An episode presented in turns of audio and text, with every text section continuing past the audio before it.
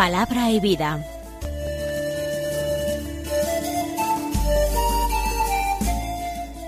Con el Padre Manuel Horta, desde Sevilla.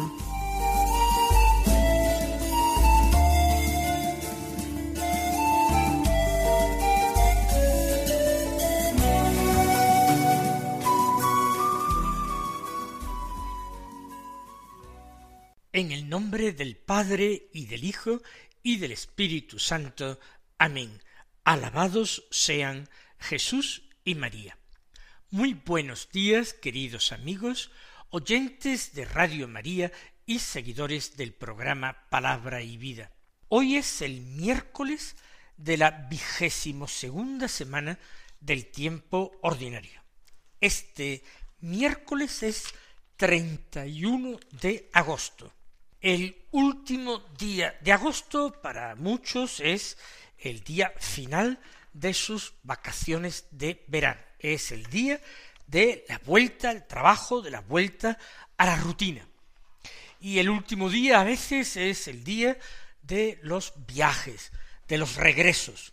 Deseamos que todos nuestros oyentes sean prudentes y no pongan en peligro sus vidas ni sobre todo las vidas de sus prójimos. En este día la Iglesia no celebra la memoria de ningún santo en el calendario litúrgico. Sin embargo, siempre, como digo, siempre hay santos que se celebran en alguna congregación religiosa o en algún lugar. Y yo quiero hacer referencia a dos.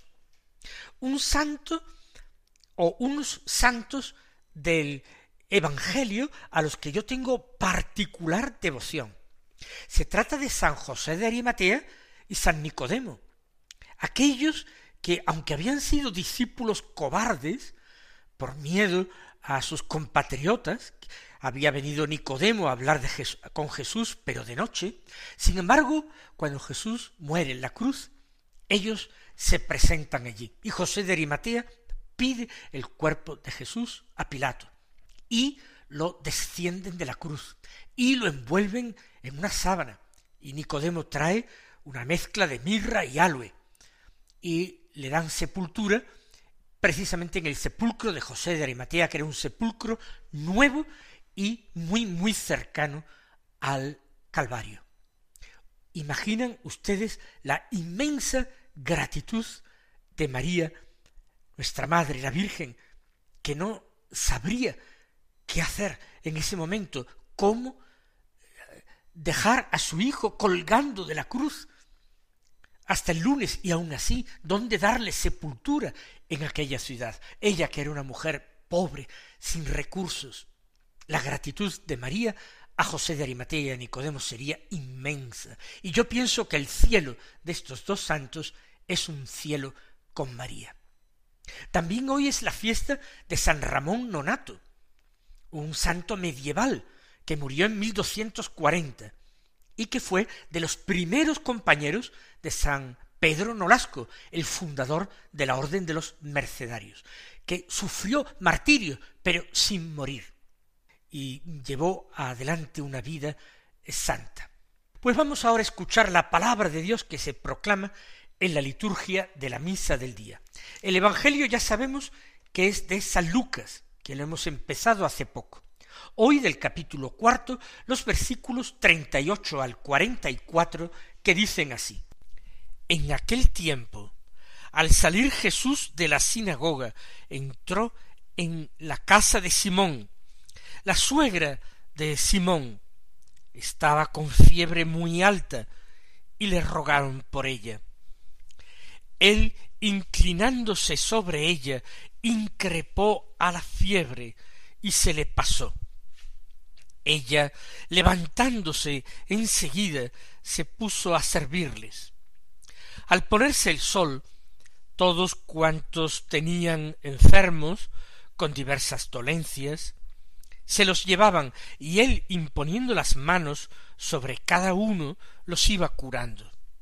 De muchos de ellos salían también demonios, que gritaban y decían Tú eres el Hijo de Dios.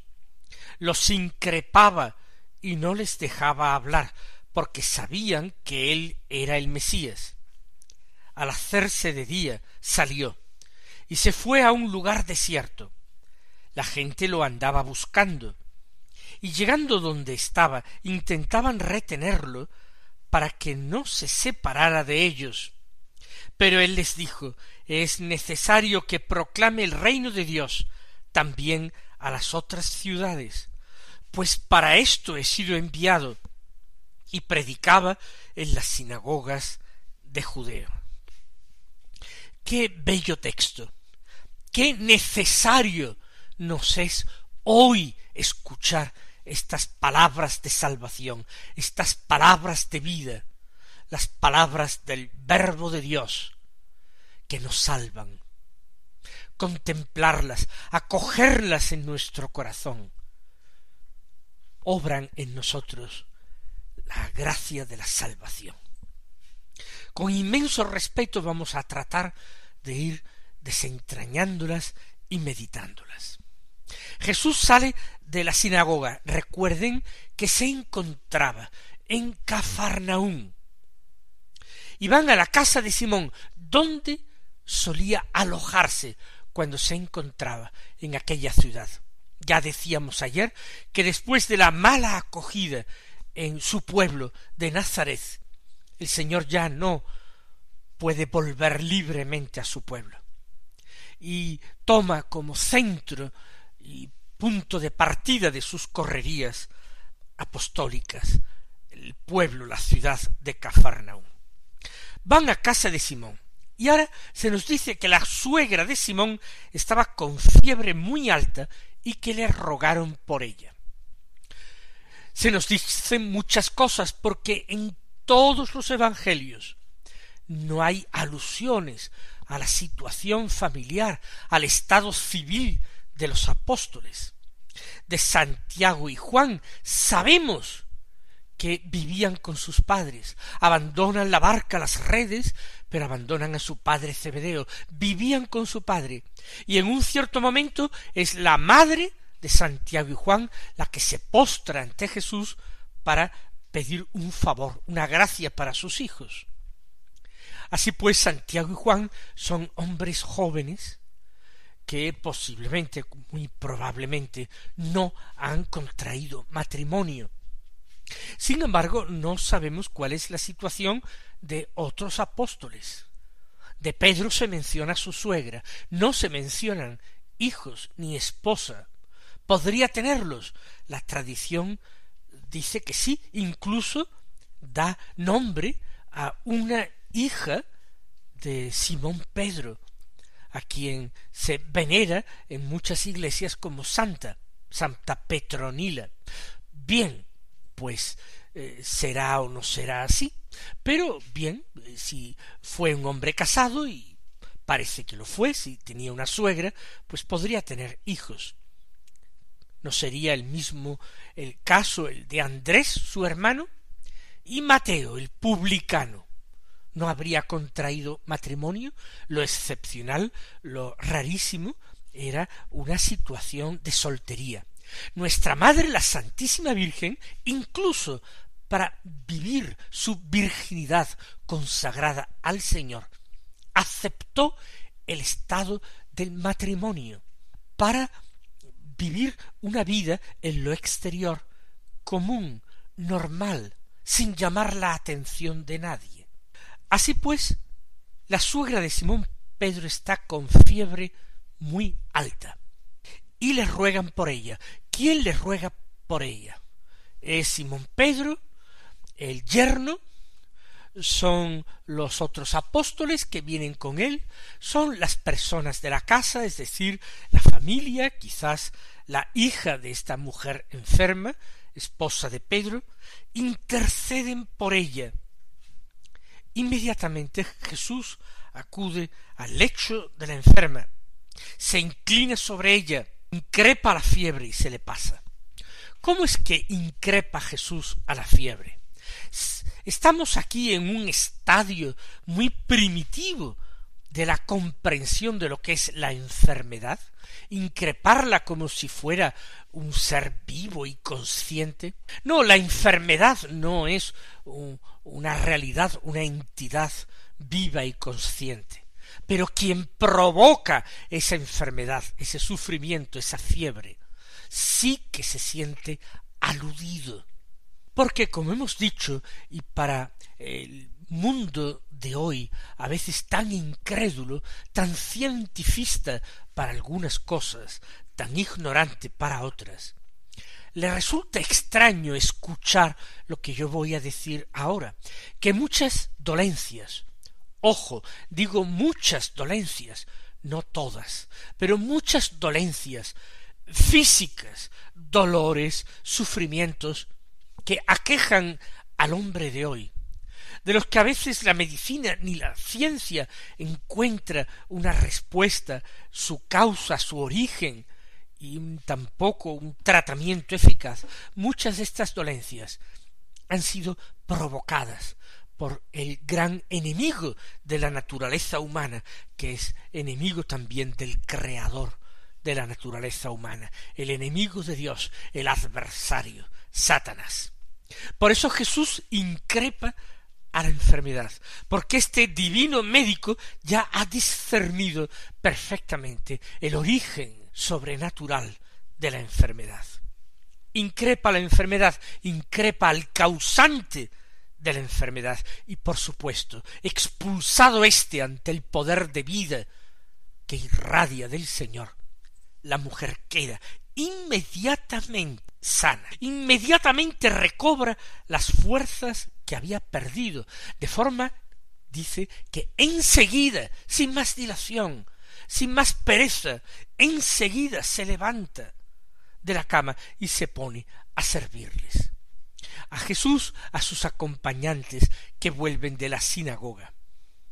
No todas las mujeres podían acudir a la sinagoga a veces estaban ocupadas en la atención de los enfermos, en el cuidado de los niños pequeños. Los niños no acudían a la sinagoga y tenían que quedarse con alguien. No tenían tampoco obligación de acudir a la sinagoga las mujeres. La obligación era para los hombres, pero las mujeres podían acudir por devoción y tenían un lugar propio, separado, algo apartado del de los hombres. Ellas también escuchaban la palabra de Dios, se alimentaban de ella. La suegra de Pedro inmediatamente levantándose se pone a servirles. Llama la atención esto. A veces nosotros, los hombres de nuestro tiempo, hombres y mujeres me refiero, por supuesto, somos extraordinariamente lentos para decidirnos. Tenemos tanto miedo a equivocarnos que la vida se nos pasa sin que nos decidamos a ser actores en la vida, a tomar decisiones y decisiones para el bien, decisiones para el servicio, para entregarnos a los demás, entregarnos a los hermanos, por amor, siguiendo el mandamiento de Cristo, la ley nueva del Evangelio. Ella lo hizo enseguida, inmediatamente se puso a amar con obras, y ese amor con obras fue servir a Jesús y a sus acompañantes, prepararles la comida, servírselas. ¿Por qué? Porque normalmente los judíos pasaban en la sinagoga todo el sábado por la mañana. Todo el sábado por la mañana no era un oficio breve y apresurado.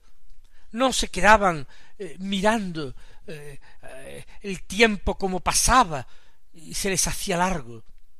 Ellos iban a santificar la fiesta, santificar el sábado, y los santificaban dedicándole a Dios esa mañana, una entre siete, en la que el tiempo se detenía, y era el momento de las alabanzas, y era el momento de las bendiciones, y del cántico, era el momento del júbilo y al mismo tiempo de la reflexión, era el momento igualmente del llanto, de la compunción, de la conversión, de los buenos propósitos de enmienda de vida. Sin ese tiempo para Dios, al menos semanal, pero más prolongado que unos minutos apresurados o una misa en la que hemos contemplado más el reloj de pulsera, más que el altar donde se ofrece el sacrificio del Calvario. Dediquemos un tiempo a Dios, démosle el tiempo que se merece. Él nos lo manda, pero Él lo espera de nosotros. Se puso a servirles.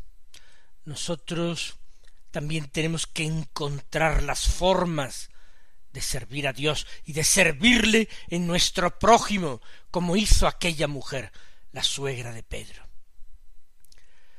Pues bien, al ponerse el sol, se ha hecho la tarde, el Señor se entretendría en la mesa, en una larga sobremesa, con todos los miembros de la familia, aquí también, con las mujeres y los niños que no habían podido acudir a la sinagoga, a ellos también les habló, ellos también tenían necesidad de Dios.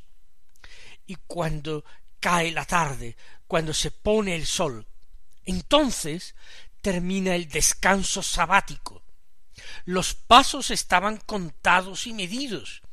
La gente no podía y desplazarse y moverse libremente el tiempo del sábado.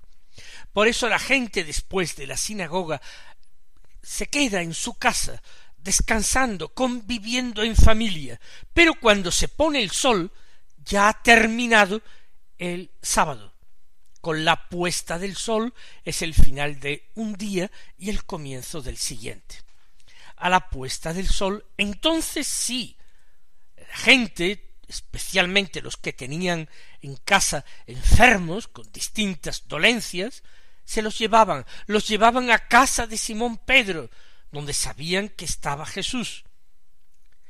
¿Para qué los llevaban? Para encontrar alivio en la salud y en los dolores que padecían sus familiares.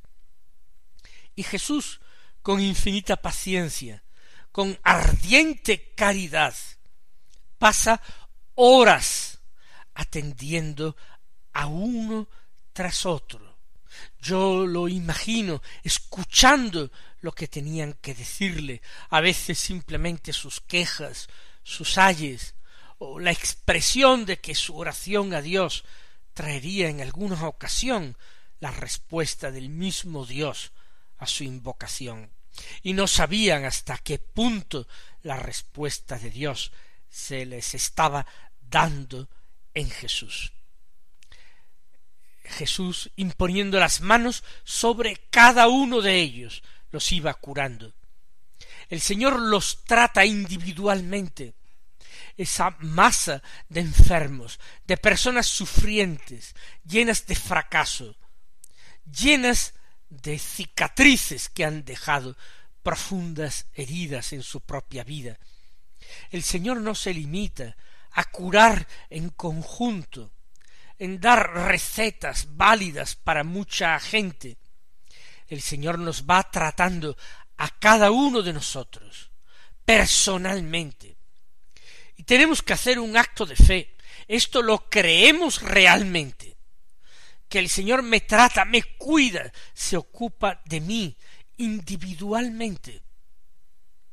O pienso yo simplemente que soy una ovejita anónima del rebaño de Cristo.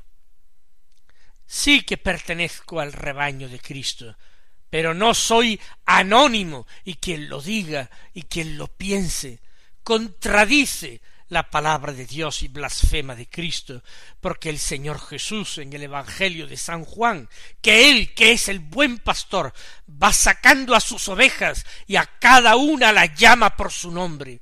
Por tanto, para Dios no somos hormiguitas de un hormiguero, no somos masa anónima, somos hijos queridísimos, somos amigos entrañables, por cada uno de nosotros él derramó toda su sangre en la cruz.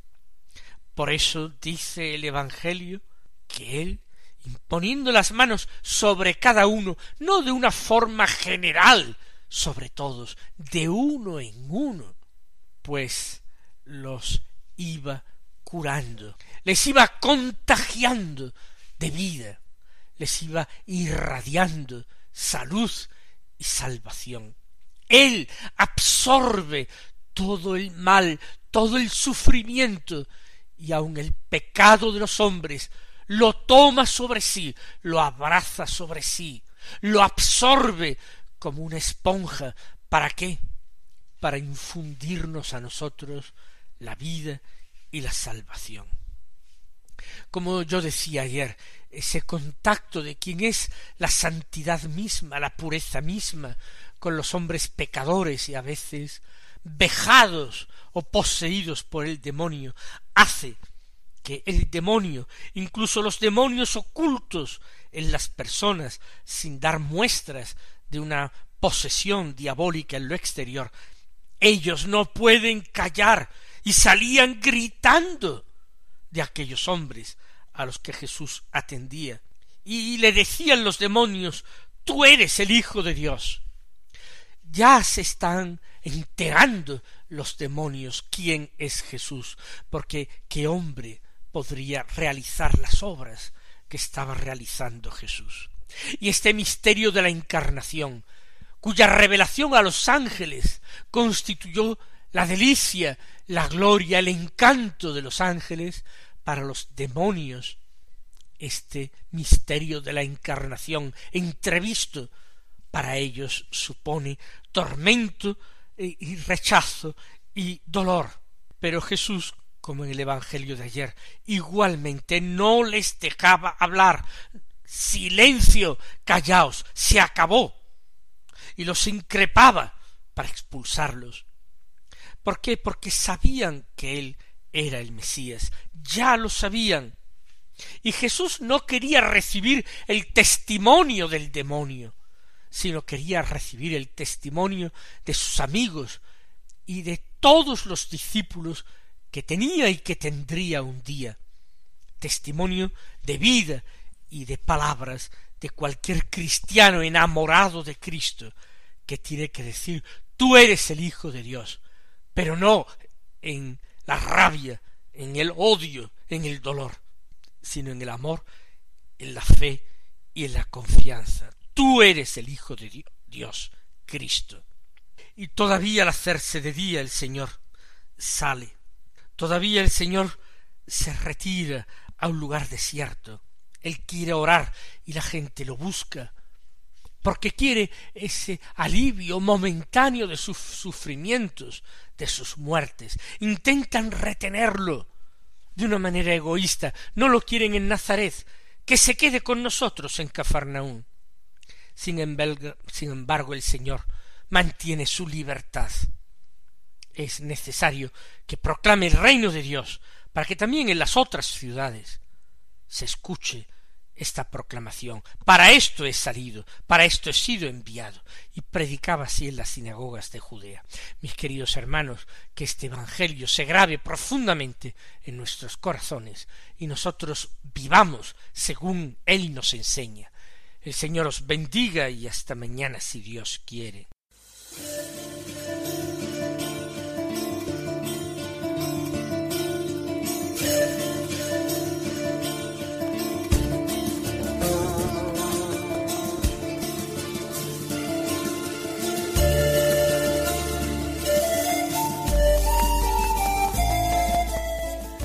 Concluye Palabra y Vida, un programa dirigido desde Sevilla por el Padre Manuel Horta.